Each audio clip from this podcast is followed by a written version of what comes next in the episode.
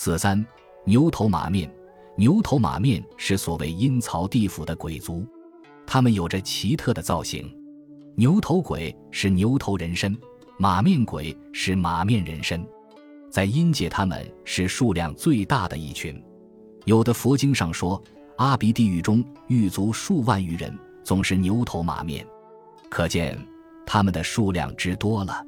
在神魔小说、志怪笔记和妖魔戏剧中，我们总可以看到牛头马面的身影。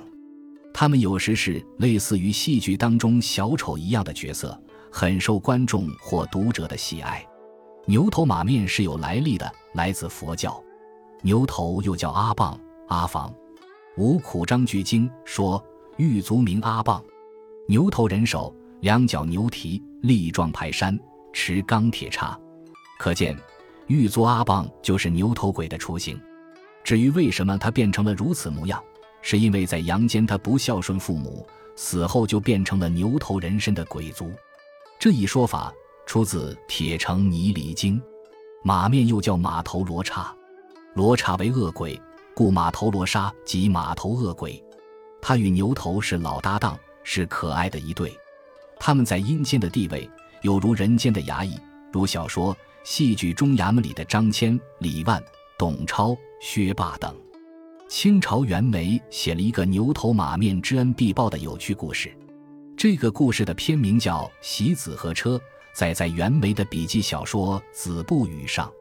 话说四川丰都县造里丁凯持文书往夔州投递，须过鬼门关，只因阳界碑下，不觉走出界外迷了路，只好放任而行，至一古庙。神像剥落，其旁有牛头鬼塑像，蒙灰丝蛛网而立。丁凯见庙中无僧，便以袖拂去牛头身上尘网。又走二里许，见一妇人临河洗菜，离近细看，竟是亡妻。妻见之大惊，问其从何而来。丁凯相告，又询问亡妻情况。亡妻说：妾亡后，为阎罗王立足牛头鬼所取。所袭者即世上胞胎，俗名子和车。喜十次者，生而清香且贵；喜三次者，中长之人；不喜者，昏愚之人。阎王以此事分派诸牛头管领，我大夫喜之。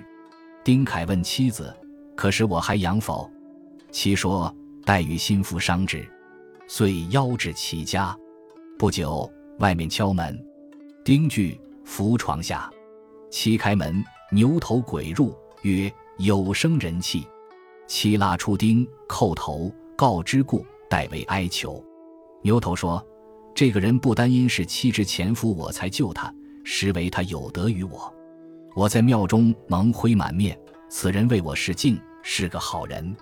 我明日去判官处偷查生死簿，便知如何。”次日，牛头出，即木归，高兴地喝道：“以茶。”汝阳寿未终，明天我正好出差，送你出界。又拿过一块腐肉，道：“以此赠汝，可发大财。”解释道：“此河南妇人张某身上肉，张有恶行，阎王前儿勾旗，被于铁锥山，半夜肉溃，逃脱。现在阳间，焕发被疮，千医不愈。如往将此肉研碎，敷之即愈，必得众筹。”丁凯拜谢，遂同出关。牛头即不见。